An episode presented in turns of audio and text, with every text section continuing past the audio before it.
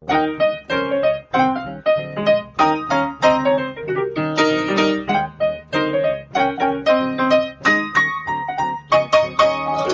und herzlich willkommen zu Was denkst du denn? Mein Name ist Nora Hespers. Mein Name ist Rita Molzberger. Und wir reden heute über Geld. Mhm. Habe ich mir ausgedacht. Rita war schwer begeistert. Du hast dir Geld ausgedacht. Das wäre schön, wenn ich mir Geld ausgedacht hätte. Obwohl vielleicht wäre das auch nicht so schön, weil dann wäre ich ja auch verantwortlich für viele Dinge, die doof sind an Geld. Ähm, jetzt fangen wir gleich so negativ an, ne? Aber tatsächlich finde ich oder empfinde ich gerade, ich habe ein sehr zwiegespaltenes Verhältnis zu Geld, mhm. muss ich sagen.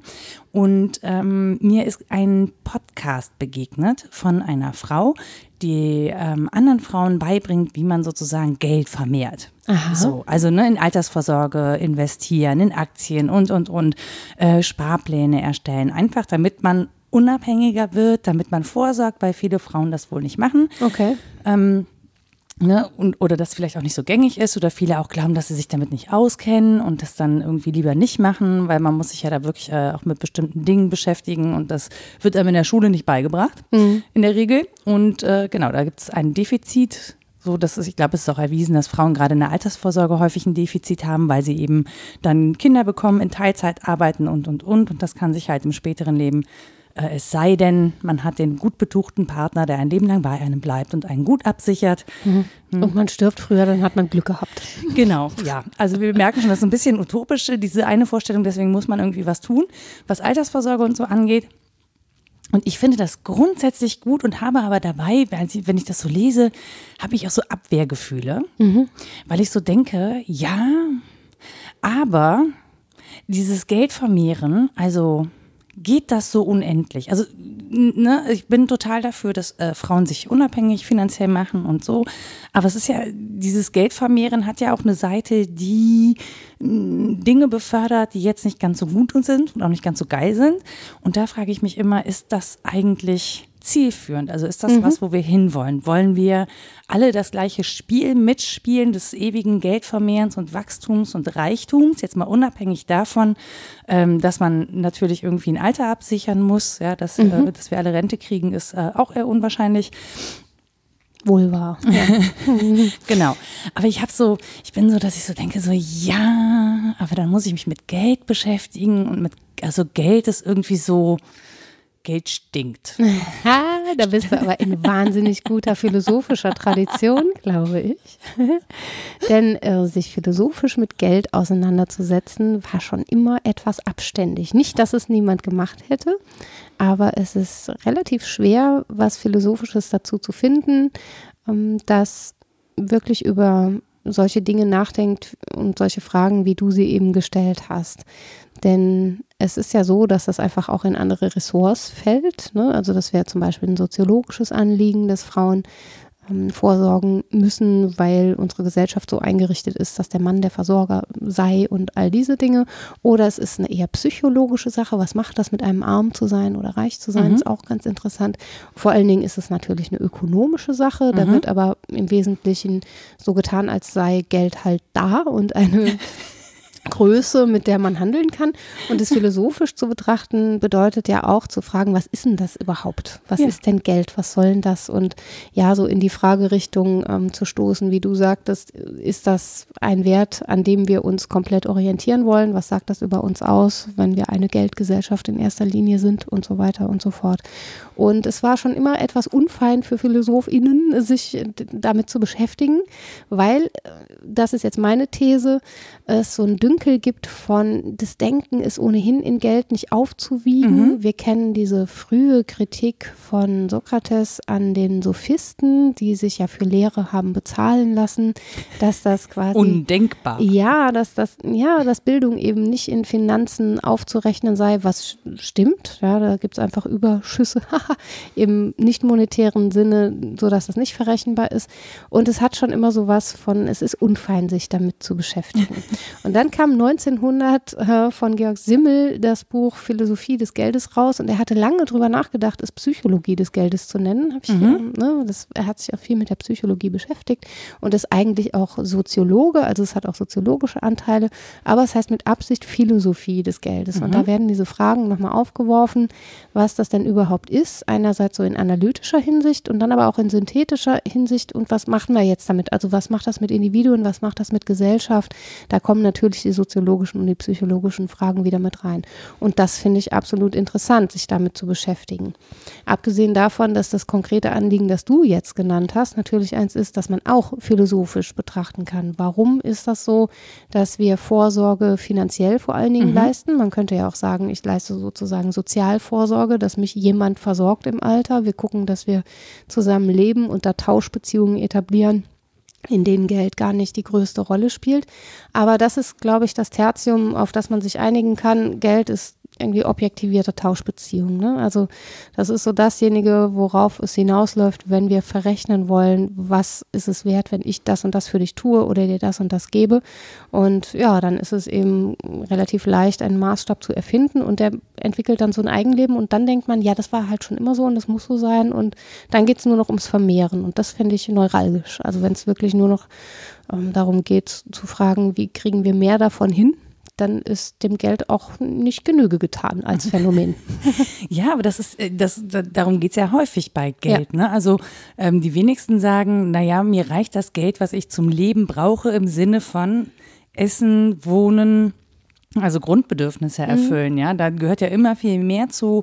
Ähm, wir leben in einer Welt, in der immer noch Statussymbole natürlich auch eine Rolle spielen. Wenn es jetzt nicht mehr das eigene Auto ist, sondern das Gescherte, dann ist es irgendwie der super coole Luxus, individuelle Tourismusurlaub oder was auch immer. Mhm. Ähm, es sind schon häufig äh, Dinge, denen wir ähm, ja, den, den wir mit finanziellen Mitteln sozusagen uns käuflich erwerben können. Ja. Ne? Luxus in was auch immer für einer Form, ob mhm. das jetzt ist, dass ich mir Angestellte leisten kann, die mir die Hausarbeit abnehmen oder ob ich mir freie Zeit kaufen kann, die mich möglichst bequem gestalte, indem ich, keine Ahnung, irgendwelche Wellness-Luxustempel besuche. Mhm. Also es geht überhaupt nicht darum, jemandem zu sagen, wenn ihr das macht, dann ist das doof, sondern einfach nur, zu gucken, also was, was mache ich mit diesem Geld, mhm. ja, was leiste ich mir damit und ist das sozusagen, also ist es notwendig, mhm. so. das mit Geld zu machen, ja. Und daher, weil es, weil es ja einfach so ist, dass ganz viele Leute ja immer noch, oder ein Großteil der Leute, glaube ich sogar fast, ähm, eben so leben, dass keine großen Sprünge möglich sind. Mhm. Also ich habe so ein bisschen das Gefühl, wir reden, oder ich lebe auch in einer Gesellschaft, die sich Dinge leisten kann, wo das total selbstverständlich ist. Mhm. Ich habe aber in Ansätzen auch Berührung mit Menschen, für die das eben weit weniger selbstverständlich ist ja. und ähm, wo ich andere Sachen beobachte und wo ich aber auch beobachte, ähm, welchen Druck das macht, sich eben Dinge, bestimmte Dinge nicht leisten zu können oder mhm. tausendmal zu überlegen, äh, ob man sich was leisten kann. Wenn man sich überlegt, wie teuer Mobilität alleine ist in ja. einer Stadt, ja, auf dem Land ist sie gar nicht erst möglich. Das ist das andere Problem. Aber in einer Stadt, wir reden jetzt zum Beispiel über sowas wie kostenlosen öffentlichen Nahverkehr. Ja. Okay. Mhm. So, wenn sich schon sozusagen daran Gesellschaftsbrüche etablieren, dass sich die einen das leisten können, den öffentlichen Nahverkehr zu nutzen. Schneller irgendwo zu sein, weil sie nicht äh, ja, oder überhaupt gebrauchten Fahrrad genau. unterwegs sein Oder müssen. überhaupt. Oder trocken anzukommen oder so. Genau. Ja, ja oder okay. überhaupt mhm. irgendwo zu sein, weil das ist ja auch so, dass das Leben in der Stadt häufig so unglaublich teuer ist, ja. dass wenn ich es mir nicht leisten kann, muss ich in die Randgebiete. Das heißt, es macht automatisch bin ich auf irgendein Verkehrsmittel angewiesen, wenn ich einem Beruf nachgehen möchte, der mir das irgendwie erlaubt, mein Leben zu finanzieren. Das heißt, ich habe längere Anreise, mhm. ähm, ich habe unbequemere Anreise oder ich kann halt gar nicht anreisen mhm. und dann habe ich keinen Job. Genau, also so. Dein Punkt ist ja, ähm, dass wir alles in Geld verrechnen. Sowohl den mhm. Luxus als auch die Lebensnotwendigkeiten äh, hängen da letztlich dran. Ne? Das ist das, was du jetzt gerade formulierst. Und mhm. in der Tat ist das ja so, dass wir uns irgendwie darauf geeinigt haben, äh, das alles per Geld zu regeln und weniger als Tauschbeziehungen. Also es gibt diese kleinen Tauschergesellschaften, Tauscherinnengesellschaften innerhalb der Gesellschaft, aber die werden randständig behandelt. Ne? Das mhm. sind Verrückte, so in der allgemeinen Meinung. Und was man ja positiv hervorheben muss, ist, dass Geld mm, sozusagen eine erste und naheliegende Abstraktionsleistung des Menschen ist. Also mhm. zu sagen, wir brauchen einen Maßstab, anhand dessen wir sagen können, das und das ist so und so viel wert, dem schreiben wir so und so viel Wert zu. Das ist ja auch was Hochsubjektives oder Intersubjektives dann. Ähm, das ist ja eine Abstraktionsleistung, bevor man drauf hängen bleibt zu sagen, ich gebe dir eine Kartoffel und du gibst mir einen Apfel dafür. ne? ich habe aber nur zwei Birnen. Sind ja, die so viel wert wie ein Apfel? Und da ist schon wieder schwierig. Ja. Eben. Oh. Und genau das leistet Geld ja, dass wir sozusagen Maßstäblichkeit entwickeln. Was du kritisierst und, und zu Recht finde ich, glaube ich, kritisch bedenkst, im Sinne von fragend bedenkst, jetzt nicht, das ist alles scheiße, ne? da müssen wir auch noch drüber reden, warum es da so eine Haltung gibt, dass das alles unfein sei, ähm, ist ja, dass es trotzdem einen Selbstzweck gewinnt. Obwohl wir wissen, es ist eigentlich eine relative Größe. Ja? Es geht mhm. um Zuschreibungen und zwar subjektiver Natur. Mir ist das so und so viel wert. Wie viel ist es denn den anderen wert? Mhm. Und dann handeln wir aus. So funktioniert im Prinzip der Markt.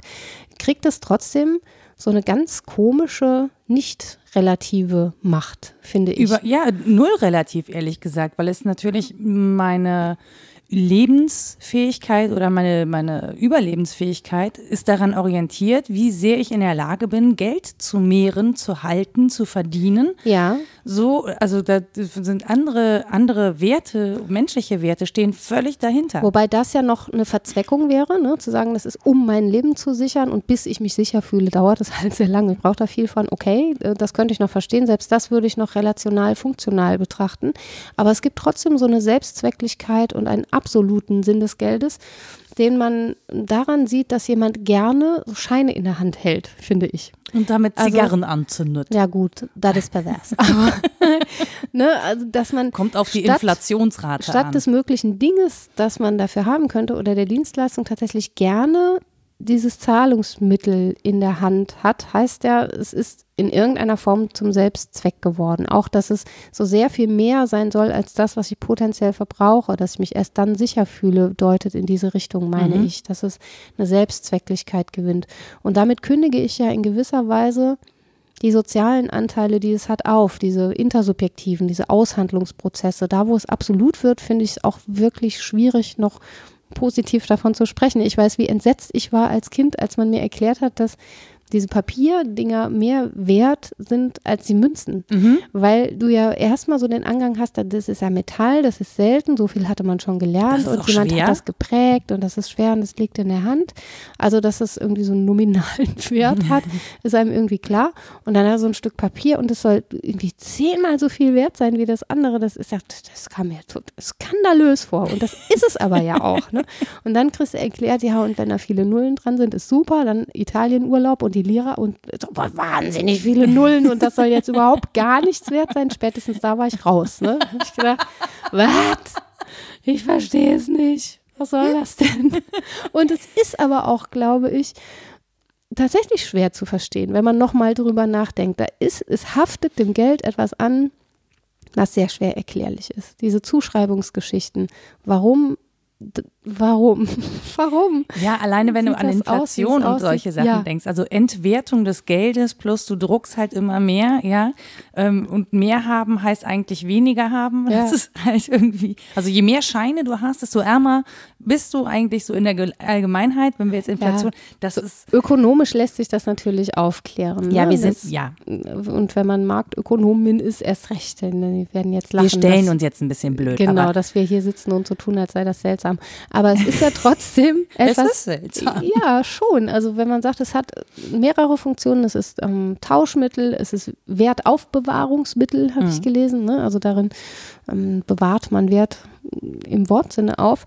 Und es ist aber auch Zählmittel, damit mhm. ich was Zählbares habe. Dann ist da ja immer noch ein Plus dran. Es ist aber auch Abstraktion von etwas.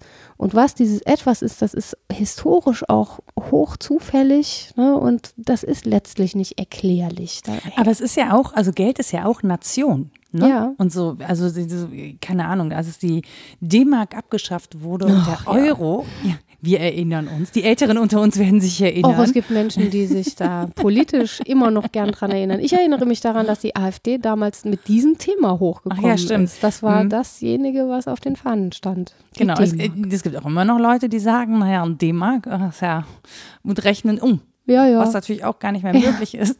Aber das war kann ja man schon, machen, aber nee, das, bringt halt nichts. das hatte gerade im Geld ja eine riesen Symbolkraft, weil es ja Mhm. den Wirtschaftsraum sozusagen definiert. Ne? Genau. Und auch, dass jetzt die Briten, die ja auch da gar nicht mitmachen wollten bei diesem komischen Euro, jetzt diesen Brexit machen. Ähm, oder auch nicht. Wir wissen es nicht. Mhm. Mal gucken. Wir Auch warten, das eine sehr abstrakte Leistung.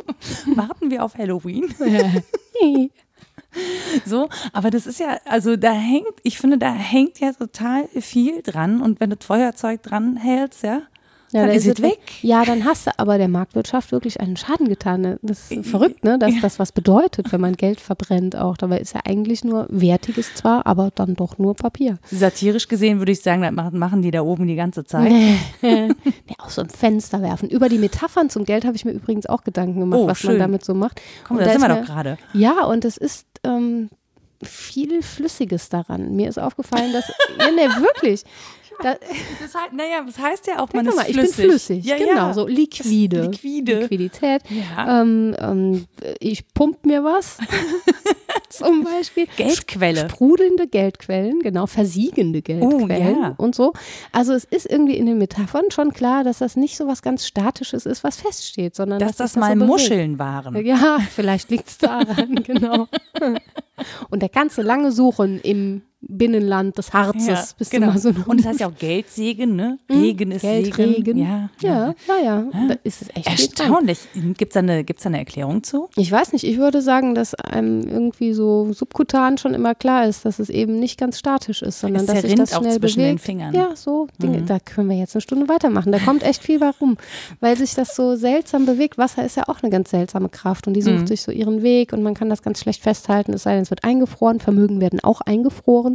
Ähm, da, es geht ewig weiter, ne? Und Aber es dehnt sich nicht aus, wenn man es einfriert. ja, es hat auch keinen Punkt, an dem es äh, größer wird von selbst, nur weil kalt ist. Schade, sonst würde ich es mal im Kühlschrank Obwohl, versuchen. warte, warte, wenn es gesellschaftlich kühl wird, da vermehrt sich und umgekehrt Ja. das Vermögen, weil das ist ja die Kehrseite, da dachte ich eben dran, als du über die berichtet hast, die wenig Zugang haben und im, im Wortsinne vielleicht arm sind. Ähm, es gibt eine Doku über die Superreichen, habe ich letztens gesehen. Müsste ich nochmal raussuchen, was das ist.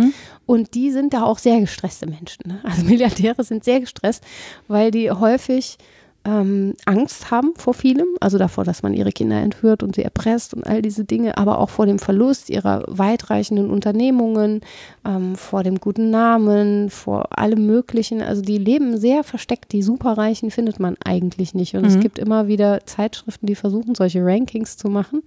Und ähm, es geht die Sage, dass das alles totaler Bullshit ist, weil man im Prinzip nicht errechnen kann, wie viel Vermögen gerade in solchen Familien, sind ja häufig Familien, ähm, tatsächlich vorhanden ist, weil das ja eben nicht so ist, dass du da die Spardose aufmachen kannst und nachgucken. Und auch, weil da niemand drüber spricht. Auch das scheint etwas zu sein, wo ein Tabu drauf Weil liegt. es stinkt. Ich sag's dir.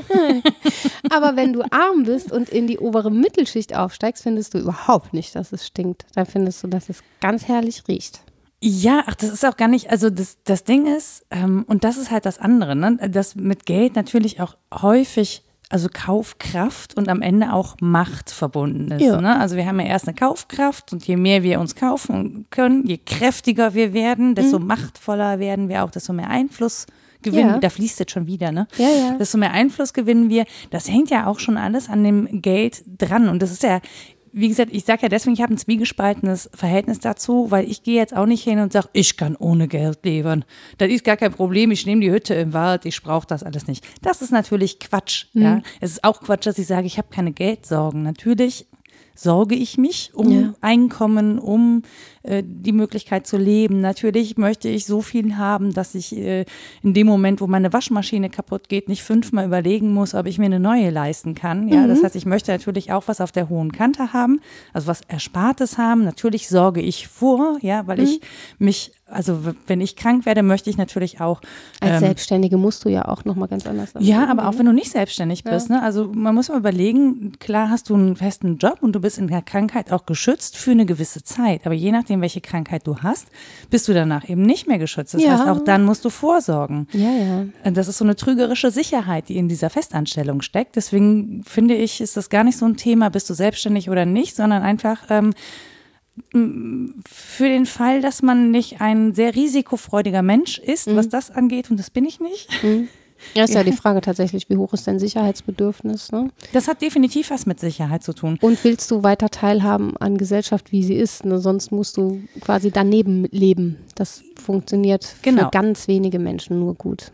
Das stimmt, aber es ist so, es gibt ja viele Menschen, die sich da gar nicht so Gedanken drum machen oder auch sehr spät erst anfangen, sich da Gedanken drüber zu machen. Also ich habe zum Beispiel total früh angefangen, mir Gedanken darüber zu machen, nämlich ähm, schon mit meiner Ausbildung. Also mit meiner Ausbildung als Werbekauffrau.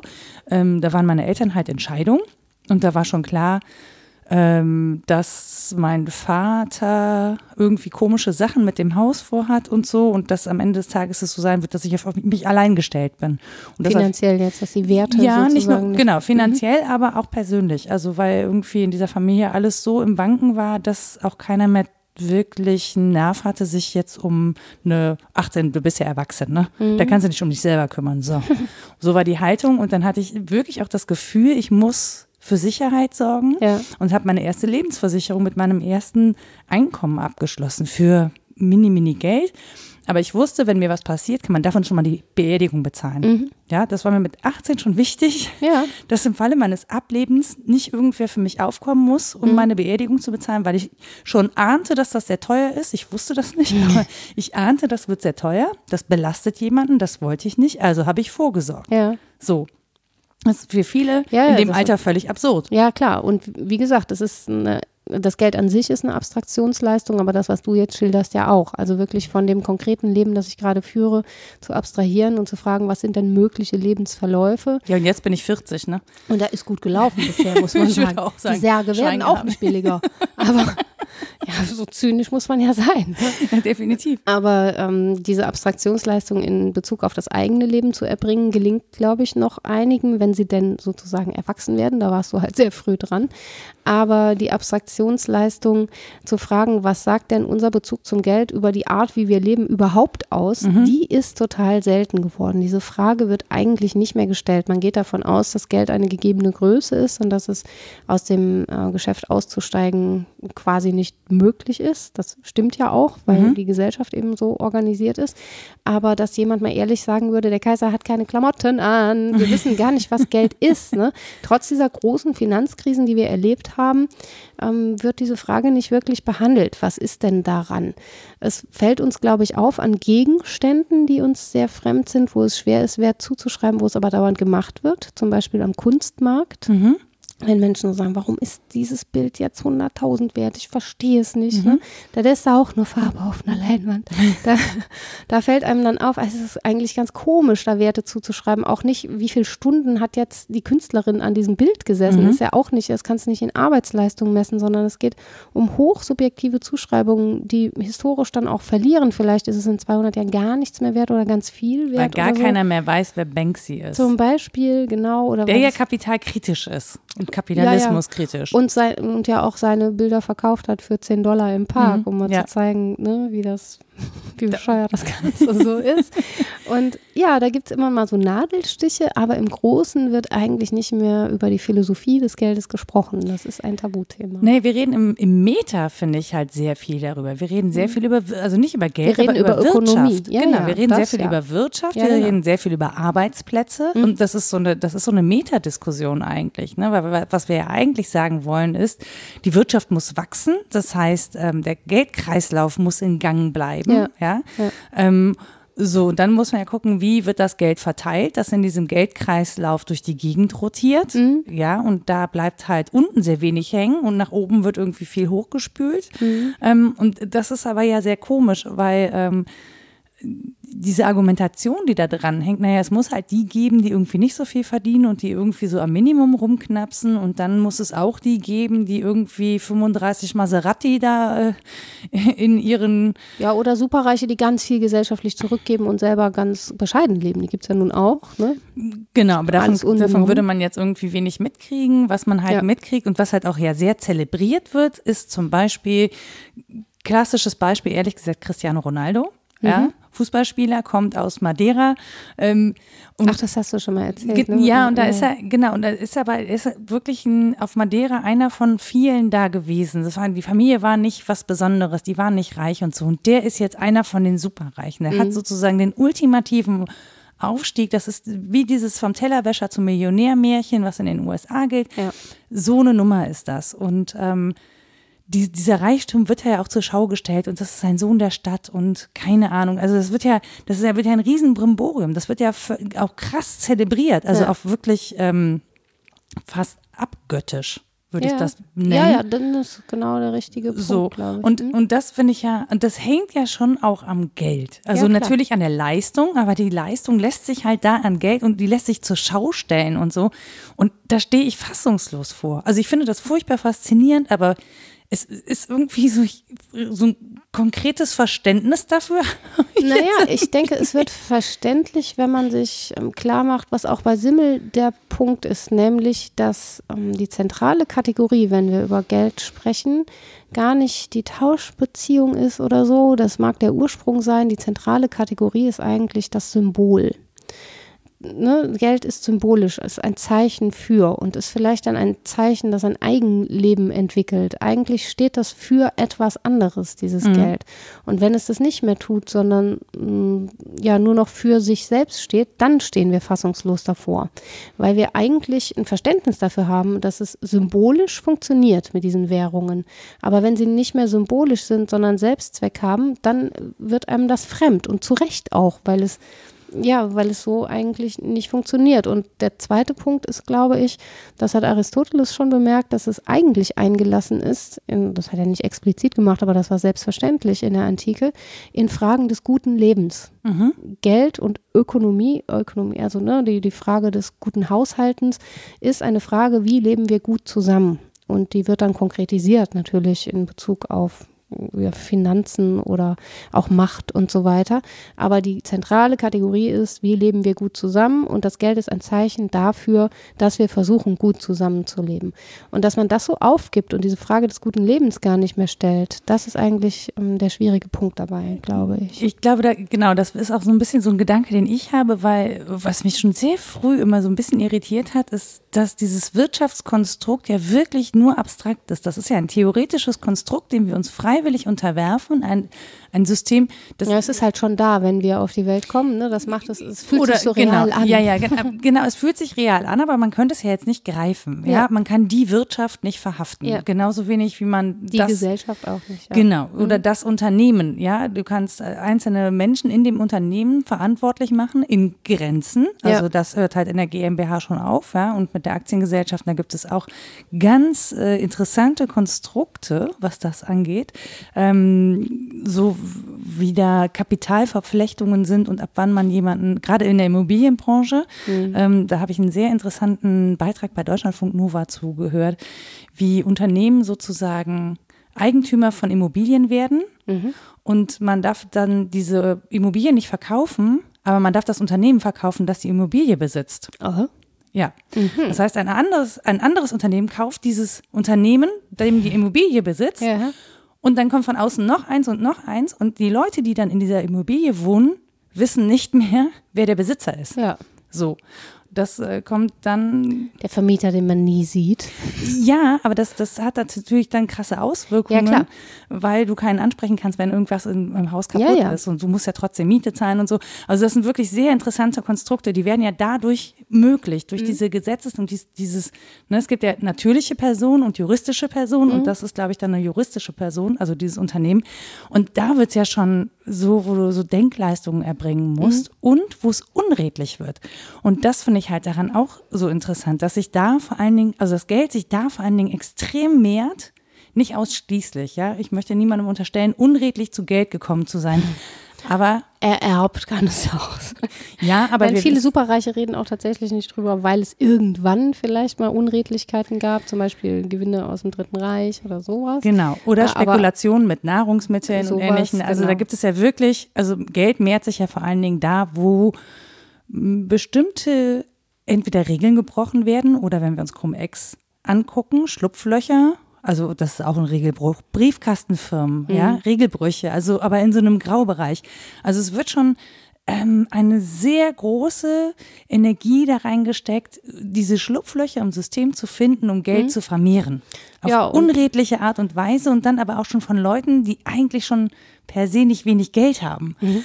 Das finde ich wirklich, das finde ich wirklich absurd. Ja, und du sprichst ja jetzt wieder mal und völlig zu Recht als Moralistin, ne? Das ist ja was, was dir Die Rita hat mich schon in wieder der, erwischt. In der, ja, naja, das ist ja deine Selbstbeschreibung, da darf ich ja drauf referieren und es ist ja auch richtig so. Man kann natürlich auch mal versuchen, das neutral zu sehen. Es fällt mir auch schwer, aber ähm, zu sagen, das ist eine Abstraktionsleistung, auch solche Schlupflöcher zu finden, ist natürlich eine Form von Klugheit. Es wäre wohl nur eine Phronesis-Klugheit, vielleicht, dass man so, also eine, ein gut Bescheidwissen darüber, wie man es klug macht, ist nicht Weisheit. Ne? Aber äh, es mag auch weise und ganz redliche Menschen geben, die super reich sind. Das, ganz das meine ich ja, das will ich nicht Da in Abrede stellen. drum. Genau, so. Aber dass wir diese Verklammerung von Redlichkeit und Geldgewinn überhaupt anstreben. Also dass wir es, ja wie gesagt, in Zusammenhängen der Fragen guten Lebens, das heißt auch in Zusammenhängen der Moral diskutieren. Das ist selten geworden. Es fällt höchstens noch auf, da wo wir es als amoralisch empfinden, dass das Ganze aber eingelassen ist in moralische Fragestellungen, das wird kaum noch thematisiert. Dabei ist das völlig naheliegend. Denn wenn ich sage, es geht um Tauschbeziehungen untereinander, ja, um Menschen, wie sie miteinander umgehen und Geld ist quasi nur das Tertium, an dem sich das abbildet oder die, der Versuch, es zu objektivieren oder zu intersubjektivieren, dann ist ja völlig klar, dass da ethische Gehalte dabei sein müssen, wenn es um die Beziehungen miteinander geht. Aber das ähm, wird so unter dem Deckmäntelchen irgendwie mitverhandelt. Es fällt dann nur auf, wenn jemand ganz besonders viel Gutes tut mit Geld, ja, manchmal so auch Spenden oder so. Das wird dann positiv gelabelt. Oder wenn jemand eben diese Schlupflöcher macht und unredlich weiter zu Geld kommt und dann wird es negativ verhandelt. Aber dass das Ganze an sich eine moralische Frage ist, das ist eigentlich gar nicht mehr so bewusst, glaube ich. Findest du? Mhm. Ich glaube nicht, dass da viele drüber nachdenken, ob beim normalen Einkauf jetzt, ich sag mal, egal, ob du, weiß ich nicht, äh, an der Armutsgrenze nach unten oder nach oben im Mittelstand bist, aber du gehst erstmal einkaufen, weißt, was die Dinge kosten, ähm, sorgst für dein tägliches Leben, siehst zu, dass deine Miete bezahlt wird, aber dir ist nicht grundsätzlich klar, dass das System Geldwirtschaft und Marktwirtschaft eine moralische Kategorie ist. Oh, mir fällt gerade, äh, das weiß ich, also ich, äh, da fragst du mit mir vielleicht die moralische falsche, Anteile hat. Ja, ja, das ist möglich. aber ich erinnere mich tatsächlich an ein Gespräch mit einem Unternehmer, der Dinge herstellt und dafür Palmöl verwendet. Und äh, mit dem bin ich sehr hart ins Gericht gegangen, auf der Taufe des äh, eines Kindes meiner Schwester. Ich habe diese Angewohnheit, mir, mir die Zu jeder zu Gelegenheit. jeder Gelegenheit die, die Freunde anderer mir zu Feinden zu machen. Ja. Durch ähm, solche Gespräche. Ich find's witzig. Der fand es, glaube ich, nicht so witzig. Aber dann, da habe ich dann gefragt und sagte so, naja, das ist kostengünstig, das ist der kostengünstigste Rohstoff und, und, und. Und ich habe ihn dann angeguckt und habe dann gesagt, ja, aber du hast ja, äh, du hast ja ein Kind und das kann ja nicht sein. Und ähm, die, ne, also ihr Holz in Regenwald da oder für dieses Produkt wird halt Regenwald abgeholzt, da werden äh, seltene Tierarten vertrieben oder auch bedroht, getötet. Ähm, die haben keinen Lebensraum mehr und das ist, ich das ist die Luft, die wir alle atmen, ja, die, sozusagen. Und ähm, habe ihn da wirklich moralisch in die Verantwortung und wäre völlig überfordert mit dieser Diskussion. Ja, das, man trifft nicht so oft. solche. Naja, auf der anderen Seite muss man ja überlegen, wenn er sein System umgestellt hat, auch Mhm. vielleicht ja ähm, sehr kostenintensiv auf eben eine Palmölproduktion, weil das insgesamt günstiger ist und dadurch die Gewinnmarge Ja. steigt. Das ist ja an sich erstmal nicht unredlich, ja. Ähm, das ist einfach ökonomisch gedacht und das ist ja auch in der Ökonomie sozusagen richtig gedacht. Ähm, aber wenn ich dann komme mit diesem Vorwurf, dann ist es ja nicht nur den Vorwurf, den er bedenken muss, sondern auch, was das dann wieder für sein Unternehmen bedeutet und eben nicht nur für sein Unternehmen, sondern auch für die Mitarbeiter, die er da hat, die er dann zahlen muss Ja, und, genau. und, und. Da hängen ja, und das ist halt ganz krass, da hängen halt so krasse Prozesse dran. Also das ist halt so leicht gesagt, aber es hängen immer krasse Prozesse dran. Und ich glaube, deswegen scheuen sich viele Menschen vor diesen Diskussionen, weil schon klar ist, wenn man das moralisch anders beantwortet, als man das bislang getan hat und daraus Konsequenzen ziehen muss, Mhm. dann wird das sehr schwierig werden. Ja, und wäre ja auch mit dir schwierig geworden, wenn er auf dieselbe Argumentationsstrategie eingegangen wäre und gesagt hätte, auf diese Weise sichere ich aber 1500 Arbeitsplätze mehr. Ne? Dann stehst du schon wieder da und sagst, ach, ach so. mm. Ne? Also Genau. das aufzurechnen ist eben so schwierig. Aber das meine ich. Es wird in, wenn diese Fragen aufkommen, meistens, meistens, nicht immer, so getan, als sei es ein Kategorienfehler. Über Ökonomie einerseits und Moral andererseits zu sprechen. Und es ist ganz selten, dass zugegeben wird, es ist kein Kategorienfehler, sondern es ist mh, ineinander eingelagert, beides. Ja. Und dass dann auf der Ebene argumentiert wird, das erlebe ich nicht so häufig. Also man hatte es manchmal, als dann die Finanzmärkte zusammenbrachen, das passiert ja auch immer wieder im großen Stil, weil dann so viele Menschen betroffen sind und weil dann klar ist, oh, das könnte mich auch treffen und dann fängt das so an. Aber was ich eben meinte, mit mal eben einkaufen gehen und so, also so im Alltagsgeschäft, ist einem das nicht unbedingt bewusst, oder? Dass man damit ähm, eingelagert ist in moralische Fragen, mit dem Geld an sich. Also mit dem, wie ich es verwende, ja. So Konsum und Konsumkritik ist ja auch total in. Da muss ich mir auch an die eigene Nase fassen, da immer kritisch zu sein. Was heißt das? Ja, wir machen ja trotzdem die ganze Zeit mit und reagieren äh, auf Werbung und steigen nicht aus. Und wie auch anders. Also es geht letztlich um Konsumästhetik und wie ich damit umgehe, glaube Ja, ich. ich, wobei ich in letzter Zeit sehr viel auf, äh, auf diesem Instagram abhänge und dadurch sehr zero wastifiziert worden bin, wie ich es nenne. Was du da Strom verbraucht hast, meine Liebe Mosaren. Richtig, das denke ich, das denke ich tatsächlich dann auch immer. Aber es ist halt interessant, dass das natürlich auch Werbung für eine bestimmte Lebensweise Genau. ist, die mich Genau. da, für die ich empfänglich bin. Ja, das ist genau. schlicht so, ja, dass Ja. die dann äh, darin endet, dass ich weniger konsumiere und mich anderen Dingen zuwende oder anders konsumiere als bisher.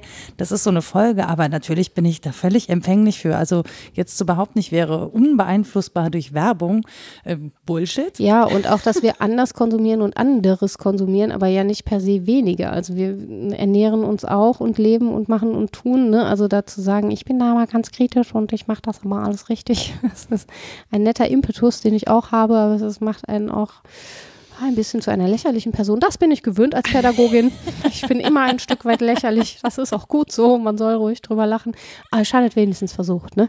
Also der Hinweis darauf, dass wir mit Geld über Moral reden müssen, der ist, glaube ich, wichtig. Und nicht nur im Sinne von, was konsumieren wir oder wem gestehen wir wie viel zu, warum sind Frauen ärmer und so weiter, sondern dass diese Abstraktion am Geld, diese offenen Fragen, was ist das eigentlich, interessant sind. Das wäre, glaube ich, etwas, was durchaus zuzugeben wäre. Und wenn das geschieht zwischen Ökonomen, Philosophen, Soziologen, Psychologen und Innen von allem, Und von mir aus gerne Politiker. ja, genau. Dann wird es ja erst spannend, ne? weil Ja. wir dann fragen müssen, gibt es nicht auch Dinge, die nicht verrechenbar sind? Inkommensurabel. Das Geld ist für das Kommensurable. Oh das- das Wort so, jetzt kommt ich. nämlich das Gegenteil. Genau, Ja. ich weiß, deswegen. Also es gibt ja Dinge, die sind inkommensurabel und die sind in Geld nicht aufzurechnen. So verrückt das ist, aber es gibt Dinge, die entziehen sich der marktwirtschaftlichen Logik.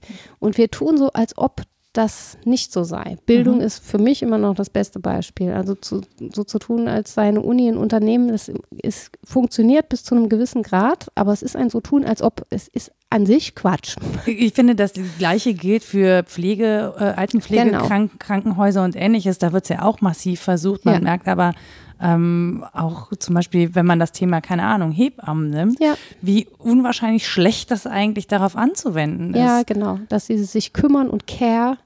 Arbeit und sei es auch Arbeit, selbst die ist schwer in Geld aufzuwiegen. Also es ist einfach ganz schwer, das zu verrechnen und es gibt Anteile daran, die sind nicht verrechenbar. Und das stört total in einer Gesellschaft, die sich darauf geeinigt hat, dass eigentlich alles finanziell rechenbar sein muss. Also die sagt, Geld ist in erster Linie ja Zählmittel ähm, und Aufbewahrungsmittel von Wert, wobei Wert dann eben immer als Penunze gedacht ist. Das Ja, ist ja, genau. Es, es, Schwachsinn, es ne? muss sich eben alles rechnen. Und es gibt halt Ja. Dinge, die sind eben nicht zu rechnen. und unberechenbar. Ja, ja, ja, aber tatsächlich, also im wahrsten Sinne des Wortes, Ja, genau. jede Geburt ist unberechenbar. Ja, genau. Ja, das Sterben ist unberechenbar. Jetzt gerade ähm, wird ja wieder Sterbehilfe diskutiert, Mhm. äh, wie das in Gesetze zu gießen ist. Und da gab es die Diskussion über ähm, Palliativkliniken und wie gut das ist, dass man Menschen in Palliativkliniken unterbringen kann. Und ja, das stimmt, aber es gibt ganz wenige dafür. Die Plätze sind extrem gering und es hilft auch da, entsprechend Geld Vorfeld zu haben, um einen Platz in einer Palli Palliativklinik Klar. zu bekommen oder in einer privaten Palliativeinrichtung. Ja, jemand dafür zu bezahlen, dass er sich um einen kümmert, selbst wenn man wirklich unattraktiv geworden ist, weil alt. Das ist ja eigentlich dasselbe wie das, was Babys brauchen, aber Babys sind halt noch so im Werden, die sind irgendwie süß. Ne? Mhm. Wenn du alt und runzelig bist, ist das nicht mehr so schön mit dem Wickeln. ähm, Ja. Und dann hilft das, das sozusagen aufwerten zu können, meine eigene Bedürftigkeit, dadurch, dass ich dafür viel Geld hergebe. Genau, und das, das Problem ist aber an der Stelle eben, dass gerade im Alter du ja dann eben nicht mehr so viel Geld im Zweifel zur Verfügung Ja. hast. Und wie willst du das dann sozusagen gegenfinanzieren? Und äh, gleichzeitig ist äh, Pflege etwas so hoch anspruchsvolles, auch psychisch, also nicht nur physisch, sondern auch psychisch, auch dieses, dieses sich kümmern, dieses auch Zeit aufwenden, dieses Ja. menschlich sein, ja, das, das zu takten in, ja, sie haben fünf Minuten Zeit, um die Person zu versorgen. Das ist ja erstmal eine körperliche Versorgung, die ist wichtig, aber die geistige Versorgung ist ja ebenfalls Ja. wichtig und die lässt sich, die ist unberechenbar tatsächlich, Ja. ne? Und ähm, da finde ich, wird es halt unglaublich schwierig. Ja, und Zuwendung an sich müsste sehr, sehr teuer sein, wenn man das mal so zynisch rechnen will. Naja, Pflege ist sehr, sehr teuer. Ja, klar, natürlich. So. Wenn es um Zuwendung und Zeitaufwand geht, immer und auf jeden Fall. Das ist ja so. Aber da haben wir schon die Zuwendung gar nicht mehr mit einkalkuliert. Ja, aber was sich da abbildet, ist ja wirklich diese, mm, diese Unbeholfenheit, auch das unbedingt verrechnen zu müssen, weil wir uns darauf geeinigt haben und es ja auch nicht anders geht. Das sind Jobs, die müssen bezahlt werden und, so. und das ist auch richtig so. Und die müssen auch darum kämpfen und streiken, dass sie mehr Geld bekommen. Das ist völlig richtig. Ne? Ähm, gleichzeitig ist da etwas dran, dass sich diesem Geldzugriff eigentlich widersetzt. Also wenn man will, jemand soll sich liebevoll kümmern, dann ist es irgendwie kontraintuitiv zu sagen, dann gebe ich dem 200 Euro mehr am Tag, dann wird er liebevoller sein. Das ist, ne, das, Aber das ist ja, glaube ich, gar nicht dass wir ent, das, was wir entlohnen wollen, sondern was wir möglich machen wollen, Wir ist, wollen- dass diese genau. Person nicht on top auch noch sich Genau. Gedanken darüber machen kann, wie sie selber existieren kann. Die Genau. leben ja häufig am Existenzminimum. Und das ist ja, das ist ja wirklich ja, absurd. und dann wäre aber ja die Diskussion nicht, wie viel Geld muss jemand dafür bekommen, dass er liebevoll pflegt, sondern äh, wie können wir ein Zusammenleben sichern, in dem Raum für liebevolle Zuwendung Mhm. ist. Und das geht weit über die rein finanziellen Fragen hinaus, die zuerst geklärt sein müssen. Also das muss klar sein, aber es muss eben auch sowas geben wie eine Wertschätzung des Alters Mhm. oder ne, eine grundsätzliche Haltung davon, dass es gut ist, sich umeinander zu kümmern.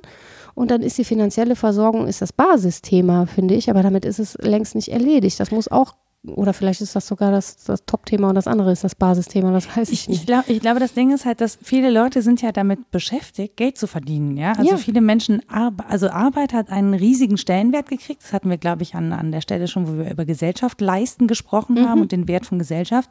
Arbeit hat im Leben, und ich nehme mich da überhaupt nicht aus, einen riesigen Stellenwert bekommen. Das heißt, viele Menschen sind alleine mit der Finanzierung ihres Lebens äh, beschäftigt, Ja. auch mit der Finanzierung der eigenen Kinder. Auch das ist äh, ungleich. Oh ja.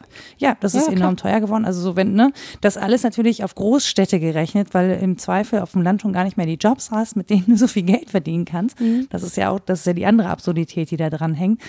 Ähm, aber da bleibt natürlich wenig, grundsätzlich wenig Raum. Und wir sind ein bisschen, vielleicht bin ich da, sehe ich da auch zu schwarz, vielleicht funktioniert das im Kleinen oder in anderen, ähm, in anderen Beziehungen auch. Ähm, aber wir sind schon so ein bisschen darauf ausgerichtet, uns sozusagen diese externen Leistungen zuzukaufen. Hm? So in irgendeiner Form, ja. Ja, ja, meistens durch andere Hilfskräfte irgendwo in Genau, Europa. ja, die, ja, ne, genau. Und so weiter und so fort. Da hängt ja. Ja. viel dran. Auch da wird der Brexit wieder inter interessant. Das ist ja das Spannende. Genau. Ja, ja, worauf ich poche, ist ja nicht, diese Fragen nicht zu lösen. Das fände ich absurd, ja. Nee, ich ich frage mich nur gerade mit dir sozusagen, wie, also was man so, wo man sozusagen ansetzen muss. Wo Mhm. ist eigentlich der Kern des Problems und wo können wir, was mu- muss, müssen wir zuerst lösen, damit wir diese anderen Räume schaffen Ja, können? also ich glaube, es wäre viel damit getan, wenn klar wäre, Geld ist in erster Linie Symbolon, ja, das ist ein Zeichen für. Mhm. Und wir fragen uns, wofür denn? Was bezeichnet es? Und hat es ein Eigenleben, ja oder nein? Wenn ja, wie wollen wir dieses Eigenleben steuern, wenn wir es denn überhaupt können? Das ist so die Frage, die, glaube ich, spannend ist. Was ist, das, was ist der Symbolcharakter und wie wollen wir den verstehen? Darüber müsste es eine Diskussion geben. Und auch so ein grundsätzliches Verständnis davon, dass unsere Zuschreibungen in Bezug auf Geld etwas über unser Wirklichkeitsverständnis aussagen. Mhm. Dass das so ist, wie ich mit Geld umgehe, sagt etwas darüber aus, wie ich Wirklichkeit verstehe. Und das Ich überlege jetzt gerade, wie ich das auf mich übersetze. Na, ja, überleg doch mal. Ist ja wirklich so, wie du mit Geld umgehst. Ambivalent und kritisch, sagst du. Einerseits, ne, einerseits vorsorgen wollen, Mhm. das sagt schon was aus darüber, wie du Wirklichkeit verstehst. Die Wirklichkeit ist so, dass ich vorsorgen muss. Ich kann nicht mal eben so einen Drahtseilakt aus meinem Leben machen. ja, doch, kann, kann, kann ich schon, Könnte aber ich, will ich, aber ich bin die persönlich Person jetzt nicht. dafür genau. nicht. Genau. Ja. Und in den gesellschaftlichen Prozessen, wie sie sind, ist es wirklich der bessere Angang vorzusorgen. Oder auch, ob man eine eher geizige oder eine eher freigebige Person ist. Das sind ja Charakterfragen, Mhm. die letztlich was darüber aussagen, wie ich meine Wirklichkeit verstehe. Ist es nötig, möglichst viel an mich zu binden oder ist es ähm, gut, möglichst viel rauszugeben? Und da sind wir halt wirklich auch bei diesen psychologischen Anteilen des Geldes. Deswegen fand ich das so interessant, dass es eigentlich das Werk hätte Psychologie des Geldes auch heißen können. Mhm. Ähm, da sind große psychologische Aspekte dabei, Ja. weil unser Wirklichkeitsverständnis eben mit drin steckt. Und wenn man das einsieht, nicht nur bei sich selbst, sondern ähm, auch eben bei anderen und sich das fragt, welche Art von Wirklichkeit wollen wir denn und wofür steht Geld symbolisch, dann kommen wir, glaube ich, schon bei diesen neuralgischen Fragen raus. Was ist denn nicht verrechenbar? Was ist unberechenbar? Ähm, wie sollen Märkte funktionieren, wenn sie nicht nur Personen beinhalten, sondern eben auch juristische Personen und völlig abstrakte Prozesse? Wer muss da Oberhand haben und so weiter? Wollen wir das so frei laufen lassen? Also es muss dann wieder aufs politische Tapet, glaube ich. Und da sind wir ja gerade ähm, dank der Diskussion um äh, das, was wir für die Umwelt tun Ja. sollten, ja, ja, das wird schon müssen. Ja, Und das ist ja, das ist ja ein, der große Widerstand meines Erachtens kommt ja daher, ähm, dass damit einhergeht, dass wir definitiv einen Statusverlust und ein Geld, also einen finanziellen Verlust, einen Statusverlust, einen Verlust von Luxus hinnehmen müssen. Mhm. Und das führt uns, also wenn, ne, das führt uns eine 16-Jährige gerade ne? naja, die 22, Für viele. 24 Stunden mit dem Zug durch die Gegend reist, für sehr viel Geld, was sehr teuer ist und was natürlich darauf verweist, dass zum Beispiel Billigfliegen ein absoluter Luxus im Prinzip ist. So.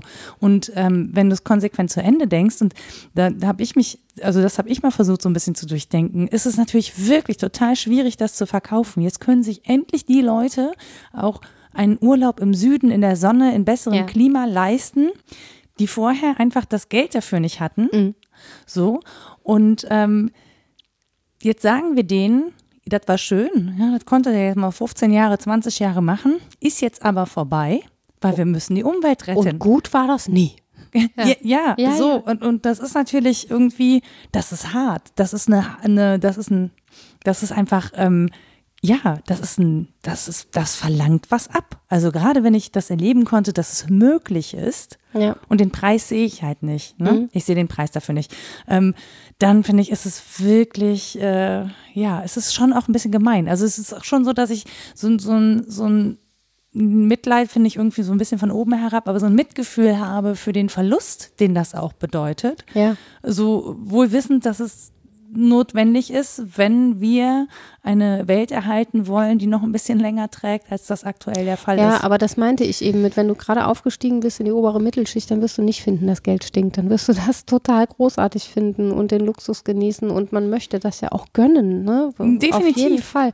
Also wenn, wenn ich mal eine Lebenszeitstelle kriege irgendwann und nicht mehr prekär beschäftigt bin, dann freue ich mich natürlich.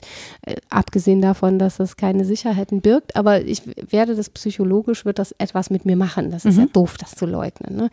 Genauso wie wenn man mir was wegnimmt, das wird was mit mir machen. Und ich wollte auch nicht sagen, dass das überhaupt nicht diskutiert wird. Das blitzt jetzt auf und es stört an vielen Stellen auf.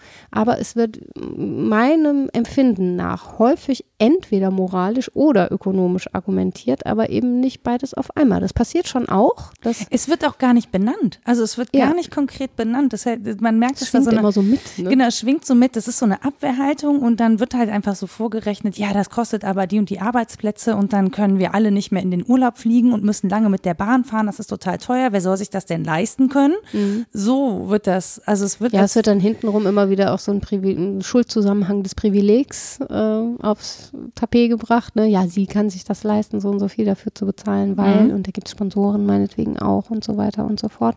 Und das wird auch nicht aufhören. Also, dass einerseits auf Privilegierung ein eingeschimpft wird, das wird weiter passieren.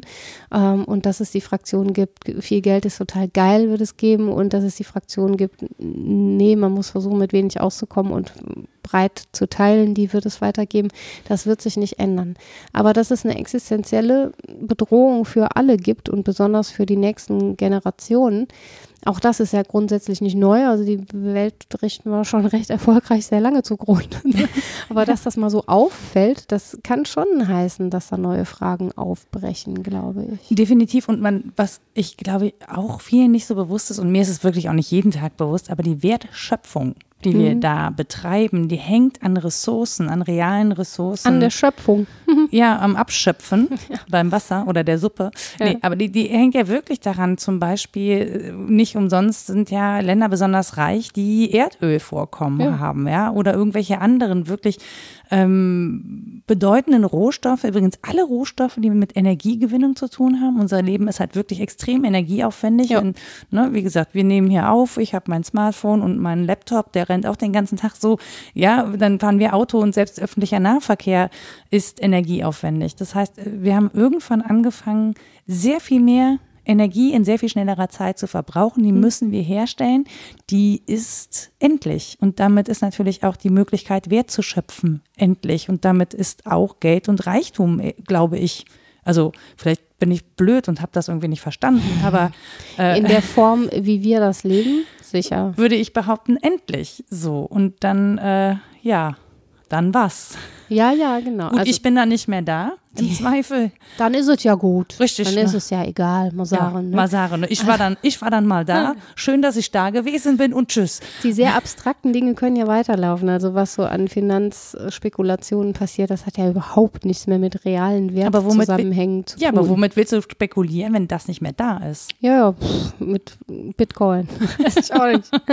Sehr ja, energieaufwendig, wenn die Rechner nicht mehr laufen. Klar, also Abstraktion. Ne? Also man, Monopoly ist ja auch ein Spiel Spiel und da waren viele Abstraktionsleistungen. Das hast du doch nie verstanden. Ja, doch, wir haben das verstanden. Wir haben das nur betrogen, das Spiel, um seinen Sinn. Das habe ich ja schon mal erzählt. Ja, wenn es doof wurde und das Spiel dem Ende ja, nahte, ihr habt euch die Miete erlassen und mal ne, übernachten in der Schloss. Zuschreibungen gemacht. Ja, so. andere, gesagt, genau. ja, dann, dann halt anders hat das Spiel verändert. Und dass das aber geht, ist ja irgendwie auch beruhigend. Ne? Definitiv. Andererseits haben wir nicht aufgehört, das Spiel zu spielen.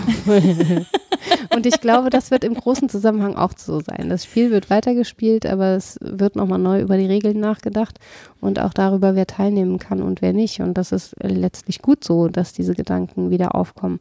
Was ich mir halt wünsche, ist wirklich diese offene Frage des guten Lebens. Also, dass man nicht nur ex-negativ argumentiert, es wird nicht mehr möglich sein und alle brüllen dann und versuchen, ihr es zu sichern, sondern zu fragen, gut, wie kriegen wir denn ein gutes Leben für viele hin?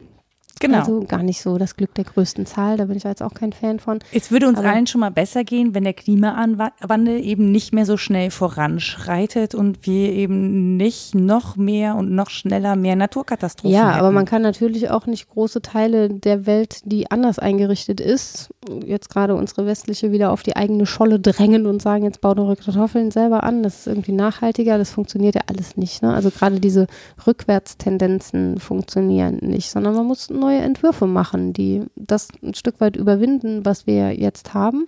Bedingt, ehrlich dabei gesagt. Dabei manches, glaube ich, wieder sichern von dem, was früher gut war, wieder neu erfinden. Das wird ja häufig gemacht, auch in der Philosophie.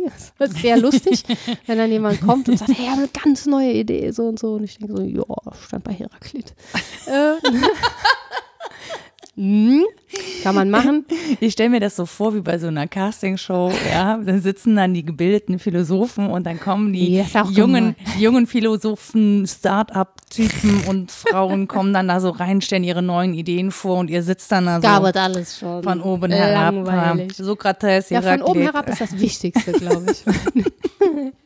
Oh, das wäre aber vielleicht mal schön, so eine Philosophin-Casting-Show. Es ist gemein, aber es ist schon so, dass all, überall auch die Geschichtsvergessenheit regiert. Ne? Dass man einfach nicht mehr weiß, was alles schon mal so gedacht und gelebt wurde an Modellen. Und ich ja auch nicht, um Gottes Willen. Ich habe überhaupt keine Ahnung davon, wie kulturell ähm, breit gefächert Ideen meinetwegen zu großen Themen der Freiheit oder so sind. Ich habe ja auch nur meine kleinen Ausschnitte und sehr viele blinde Flecken. Und da werden sehr viele lustig finden, was ich so sage und sich denken, Alter, ist sie doof. Und das dürfen die ja auch.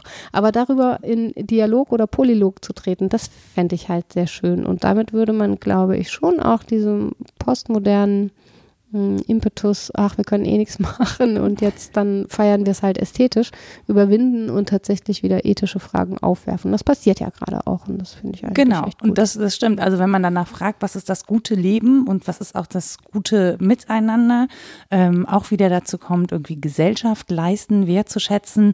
Auch da gibt es ja wirklich Bestrebungen. Also man kann da schon hingucken und muss das alles nicht so negativ sehen, Nö. wie ich das mache. ja, ähm, und ich finde das interessanterweise. Freu dich doch mal. Ja, ich freue mich ja auch. Nein, aber ich finde das auch interessant, wenn äh, das, oder das ist ein interessanter Faktor, den ich mir ähm, jetzt über diese Zero Waste Bewegung auch ähm, so ein bisschen angucke, dass natürlich Dinge, die ich mir, keine Ahnung, wenn ich mir jetzt das super Putzmittel kaufe, ja, das irgendwie von alleine ohne zu wischen mein Bad sauber macht, dann erkaufe ich mir natürlich Zeit. Ja, also es ist eine Zeitersparnis und ist was anderes, als ob ich meine Badewanne jetzt wieder wie früher mit Sand schrubbe. Das dauert einfach länger, gerade bei diesem kalkhaltigen Wasser hier in Köln. Ja. Das ganze, Und dann geht sie kaputt davon und wer kauft dir eine neue? Ach du ja, Lieber. aber du hättest halt auch das Fitnessstudio gespart. Ne? Ja, das also das stimmt. ist so ein gutes Abendtraining, wenn du da schon Oder du so lässt es halt jemanden machen und gibst ihm Geld dafür. Ne? Ja, das ist aber jetzt nicht. Und der Nee. muss, der muss sich dann äh, placken. In, Hier, mit- Kernseife, viel Erfolg. Ich gehe shoppen. Ja, das ist mein Luxus. Der Putzkraft einfach Die nur die schlechtesten Putzmittel dazulassen und einen Lappen für alles. Da habe ich Freude dran. Und dann muss es auch ein Akademiker sein und ein Mann, damit ich mich gleichzeitig feministisch Das- freue. Ich finde, das ist ein guter Plan. Ja, geht. Der braucht allerdings ein bisschen Strom, weil er erstmal googeln muss, wie das alles geht.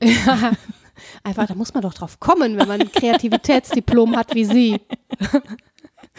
Ja, aber das tatsächlich ist es auch in den kleinen Sachen so. Und da bin ich natürlich jetzt Klar. erst, also da komme ich jetzt erst drauf. Ja, sicher. Also ich erkaufe mir Zeit damit. Ne? Mhm. Und die Zeit, die ich investiere, um mein Bad zu schrubben, habe ich dann zum Beispiel nicht mehr, um Geld zu verdienen. Ja. Also das ist auch schon wieder so ein Die Frage, brauche ich ein sauberes Bad, ist auch eine entscheidende. Genau, und da komme ich sehr häufig bei Nein aus. Nicht notwendig. Ich verbrauche grundsätzlich sehr wenig Putzmittel. Es wäre hübsch, aber es ist nicht notwendig. ja, Ja. ich sag mal, Hygiene ist nicht verhandelbar, aber der Rest halt schon. Nein, was wir uns ja eigentlich wünschen, also als PhilosophInnen würde ich mal sagen, es ist so der alte Traum der Alchemie, nicht nur Scheiße in Gold zu verwandeln, sondern irgendetwas in Gold zu verwandeln. Meinetwegen auch Symbole in Gold zu verwandeln. Also das wäre halt ein Träumchen ne? Ja. aus irgendwas Wertlosem, was en masse da ist. Wie zum Beispiel Papier. nee, stimmt ja nicht. Geld zu drucken. Naja, also etwas zu verwandeln in Wert. Das ist ja wirklich so die große Eklige Frage. Fastfood-Burger? In, in Gold zu machen. Ja, aus Ja. dem Geld kannst du wieder Gold kaufen. Ja, Gold Nuggets. ja, lecker. Fett. Schwerter zu Pflugscharen und Fett zu Gold, sage ich. Ein bisschen ist das so, Fritten. ehrlich gesagt. Sind ja auch so goldig. Und Fritten zu Gold. Fritten zu Gold, genau. Ich glaube, dass der Titel für diese Podcast-Folge ist Fritten zu Gold. Ja.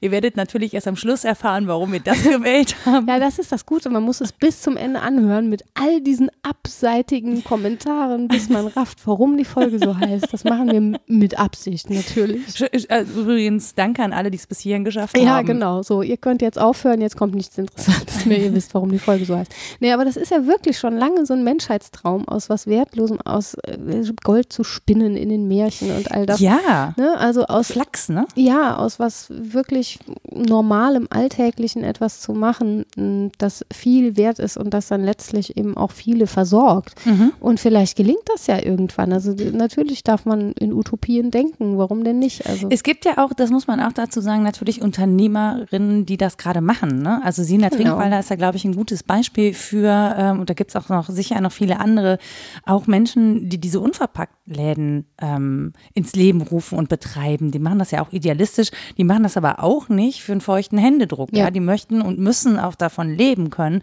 Aber das, ähm, die, die werden schon, also man merkt das zum Beispiel an den Öffnungszeiten, das wird irgendwie so gemacht, dass Menschen das sozialverträglich ja. haben. Und da läuft die, da ticken die Uhren einfach langsamer, es dauert länger, wenn man alles abwiegt und so.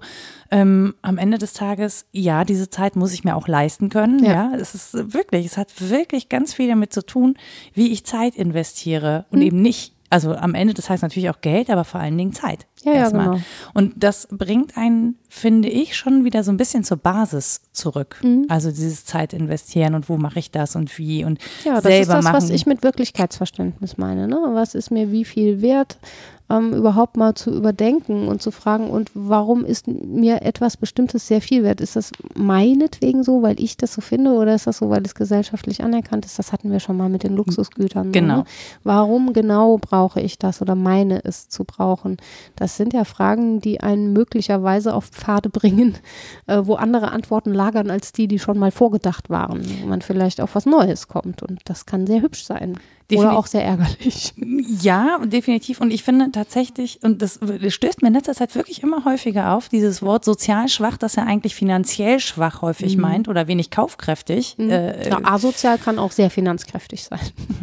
Genau, richtig. Ja, das ne, also jemand, der sozial schwach ist, der heißt nicht, dass der wenig Geld zur Verfügung hat. Es äh, gibt sehr viele soziale. Ja, das wird dann häufig über Teilhabe argumentiert. Ne? Wie viel kann ich mir leisten, teilzuhaben an Gesellschaft? Und dann heißt das nicht sozial schwach, ich bin irgendwie kein sozialer Mensch, sondern ich kann ähm, wenig an Gesellschaftsausschnitten teilhaben, weil, weil ich, ich aber eben kein Geld, richtig, genau. weil ich kein Geld habe. Ja, und das eben. ist ja, aber das ist ja eine, also ich finde Be den Begriff, je mehr ich darüber nachdenke, einfach an der Stelle irreführend, weil, die, weil es nicht die Ursache benennt, nö, nö, sondern genau. das Symptom.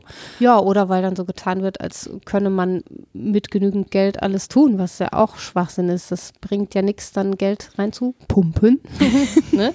wenn es ähm, gar nicht die Mittel gibt zu fragen, wo ist es denn sinnvoll angebracht gebracht und wie könnte ich das machen? Also das ist die alte Bildungsfrage. Ne? Die, die Bildungsaufsteiger machen das ja nicht über mehr Geld, sondern ja, über Aspirationen anderer Natur, die man natürlich auch finanziell untermauern muss einerseits, andererseits aber eben auch viel Geistesleistung erbringt, die man gar nicht übersetzen kann. Motivation, Disziplin. So und Unterstützung im Team, wo andere ja. sind, die das auch gut finden und dich nicht Streber nennen und äh, in der Pause treten. Ne? Und da, Bücher sind relativ Nicht die Streber-Subsen. Ja. ja, oder doch, aber freundlich. anschubsen und sagen, na, das kann man ruhig mal machen. Also da, darum geht es ja eben auch. Also es ist gar nicht meinetwegen teuer, die richtigen Bücher anzuschaffen, aber es ist wahnsinnig teuer, darauf zu kommen, dass ich vielleicht die richtigen Bücher bräuchte, um mein Lebensumfeld zu verlassen. Das kostet sehr viel Energie und sehr viel mh, hm, soziale Fantasie eben mhm. auch. Und das finde ich auch sehr verlogen, da so zu tun, als könne man das einfach finanziell regeln. Ich habe so ein bisschen Angst, ehrlich gesagt, dass auch das hier wieder oder dass wir auch das hier wieder aus einer sehr privilegierten Position des äh, Verfügbarhabens von ja Geld so. zu dis ja, ne? Ist ja so. Ja, würde ich auch sagen. Ja, natürlich ist das so. Wie gesagt, ich muss mich an die eigene Nase fassen, aber ich mach, ich bin auch bestimmt niemand, der auf Konsum verzichtet. Ich konsumiere die ganze Zeit dauernd alles Mögliche. Und ähm, ökonomiekritisch zu sein heißt auch nicht ähm, da aussteigen zu können, sondern vielleicht der Versuch, es von außen zu betrachten und auch nicht bei der Nabelschau zu bleiben und mich zu fragen, was ist denn mit mir? Das finde ich auch so ein Gestus, der einfach nicht hinreicht. Das ist mhm. auch wichtig, aber ich muss vor allen Dingen fragen, was bedeutet es im Allgemeinen? Also was heißt es für unser Wirklichkeitsverständnis? Wie wollen wir das aushandeln und so weiter? Und selbstverständlich ähm, leben wir sehr lustvoll, würde ich sagen, du und ich auch. Ja. Auch mit allem Verzicht, den wir machen, machen wir es sehr lustvoll und fühlen uns dann ganz toll dabei. Ne? Die Psychologie des Ganzen äh, ist ja auch äußerst beunruhigend. ja. So, aber ich kann ja meine Position und das wäre mein Punkt, gar nicht verlassen. Ich spreche natürlich als diejenige, die ich bin, mit den Privilegien, die ich schon mitbekommen habe und mit der Sicherung, die ich habe. Und ich fände es auch irgendwie ein bisschen anmaßend, mich in jemand anders reinzudenken. Aber ich glaube, es ist schon einfach der Wunsch vorhanden, ähm, dass diejenigen, die das Privileg nicht haben, in einer Form teilhaben können. Auf jeden Fall. Also ja. das so, ne? Also ja, dass man klar. einfach sagt, Ähm, und, und, auch die Bereitschaft dafür, selber was herzugeben, auch wenn es weh tut. Das ist, das ist wirklich ein mieser Punkt. Aber ja. dann zu sagen, okay, uh, damit jemand anders teilhaben kann, muss ich wirklich runterregeln und was hergeben, was mir lieb und teuer ist. Ähm, das ist schwer, aber daran hängt es dann letztlich. Es hilft nichts, wenn man theoretisiert und sagt, ja, müsste, müsste, ne? das, das Mystische, mystisch machen. und dann macht man das ja doch wieder nicht. So. Ja, definitiv. Also das ist auch übrigens so ein Punkt, der mir jetzt gerade äh, in der Diskussion um den Wiederaufbau von Notre Dame ja, mhm. Wir sind gerade an dem Punkt, an dem sie diese Kirche frisch gebrannt hat ja. und ganz schnell viele Millionen Euro zusammengekommen sind, um sie wieder aufzubauen. Woran garantiert viele Superreiche beteiligt waren. Ja, so. wird auch tatsächlich, also wurde ja auch schon gesagt, dass eine der sehr reichen Familien in Frankreich irgendwie 200 Millionen Euro zur Verfügung ja. gestellt hat. Ich weiß nicht, ob ich die Zahl richtig behalten habe, ähm, aber sowas schwirrt mir gerade vor meinem geistigen Auge rum. Ähm, und es wurde ja auch viel aufgerechnet, wie viel Geld äh, in nur 48 Stunden für die Wiederinstandsetzung dieser Kirche gespendet wurde und mhm. wie wenig Geld zum Beispiel für Seenotrettung oder für die Opfer äh, des Zyklon Idai in ähm, Simbabwe, Malawi und mhm. was war das dritte? Mosambik ja, man sieht da die Erfolge auch nicht so gut, weißt du? Du spendest nach Haiti und zack, der nächste Erdbeben. Das hast du was Erfolgloses in Notre Dame wieder schön aufgebaut. Das hast du da so ein Kulturgut, auch vor der eigenen Haustür. Und wer wäre ich jetzt zu sagen, das eine ist mehr wert als das andere? Das ist eben auch so schwierig mit diesen Zuschreibungen. Und das finde ich, ich finde genau, ich finde es sehr schwierig, diesen Streit, der da entsteht. Ich finde es schwierig, dass da Leute mit Whataboutism kommen. Ich finde, es ja. ist durchaus eine Feststellung, die man gerade treffen kann. Und ja. zu sagen, okay, also ein Gebäude, ein symbolisches Gebäude ist bestimmten Menschen einfach mehr wert als das Leben vieler Menschen äh, in irgendeiner Form zu verbessern oder Frage zu ermöglichen. Des Wirklichkeitsverständnisses, ja. Genau, so. Und ähm, ich finde überhaupt nicht, ich finde überhaupt nicht schlimm, an der Stelle diese Fragen aufzuwerfen. Also es ist gut, diese Fragen an der Stelle zu diskutieren, auch so zu diskutieren, ohne allerdings dabei den, also direkt wieder so eine Zuschreibung zu machen, wie ich bin ein guter Mensch, ja. ich spende dafür und du ja. bist ein schlechter Mensch, du spendest dafür. Ja. So, weil das kann es am Ende nicht sein. Ja, weil das eben auch das total unberechenbar ist. Was ist denn, du rettest da Menschenleben und da sind dann zwei Menschen dabei, die der Welt nachher äh, sehr viel Schlechtes antun. Ja, möglich ist das. Ja, nu, willst du dann sagen, oh Gott, hab ich aber schlecht investiert. Das habe ich aber nicht gedacht, dass die damit, jetzt da vergewaltigen und damit so. habe ich nicht gerechnet. Ja, genau. Ja, das ist doch nicht schön. Dann, dann ziehe ich das zurück, was ich ja gemacht habe. Das ist ja auch pervers. Ne? Also diese, dieses Stück Unberechenbarkeit bleibt ja bei allem. Was das vielleicht Schöne dabei ist, ist ja diese Denkbewegung. Es gab mal die These, die ist noch gar nicht so alt, dass wir uns von der Moralisierung der Lebensverhältnisse zur Monetarisierung der Lebensverhältnisse bewegen und ähm, dass wir uns einerseits wieder zurückbewegen und andererseits endlich darauf kommen, dass das halt zusammenhängt, was mit der Monetarisierung und der Mo Moralisierung eben zusammenzudenken ist, dass das wichtig ist. Das finde ich hochwünschenswert und das passiert, glaube ich gerade. Ich wollte nur anmerken, dass gerade zum Abendgebet Notre Dame? Ja. Ja, es ist, wenn man, man sagen, wenn man vom Donnerstag und wir so. machen hier also. Entschuldigung, ja, ihr, ihr, hört es allerdings erst, wenn ein ganze Brimborium vorbei ist. Ja. Die Eier und all das. Hör mal, dann wurde, wurde gerade so heilig bimmelt. Ähm, hast du Lust auf Literaturliste? Ja, mit äh, klanglicher Unterstützung. Ha, haben wir wieder alles mögliche andere besprochen als das, was du draufgeschrieben hast? Ja. und? Okay, los. Äh, das ist ja egal, ne? Georg Simmel, Philosophie des Geldes im Original von 1900. Dazu eine sehr schöne ähm, Dissertation und eine Frau, die sich auch öffentlich bei der Finanzkrise geäußert hat im Fernsehen dazu, nämlich Annika Schlitte. Die Symbolik des Geldes, das philosophische Erkenntnisinteresse von Georg Simmels Philosophie des Geldes, das ist von 2010. Dann wäre ich unbedingt dafür, Karl Marx nochmal zu lesen, das Kapital. Mhm. Das ist eben so die materialistische Position, die ist ja auch wichtig. Ähm, das von Aristoteles findet man hauptsächlich in der nikomachischen Ethik. Ähm, dann gibt es ein Werk von Karl-Heinz Brodbeck, Die Herrschaft des Geldes, Geschichte und Systematik. Das habe ich, glaube ich, kurz ähm, genannt, wo es so darum geht, wann hat es eigentlich verloren, eingelagert zu sein in Fragen des guten Lebens. Dann die postmoderne Position, da hatten wir ganz, ganz kurz drüber gesprochen, mhm. ist repräsentiert bei Jacques Derrida, Falschgeld, Zeit geben. Mm, das klingt auch gut. Der Titel ist auch schon großartig. Und ein weiterer Franzose, Marcel Enaf, äh, der Preis der Wahrheit, Gabe, Geld und Philosophie.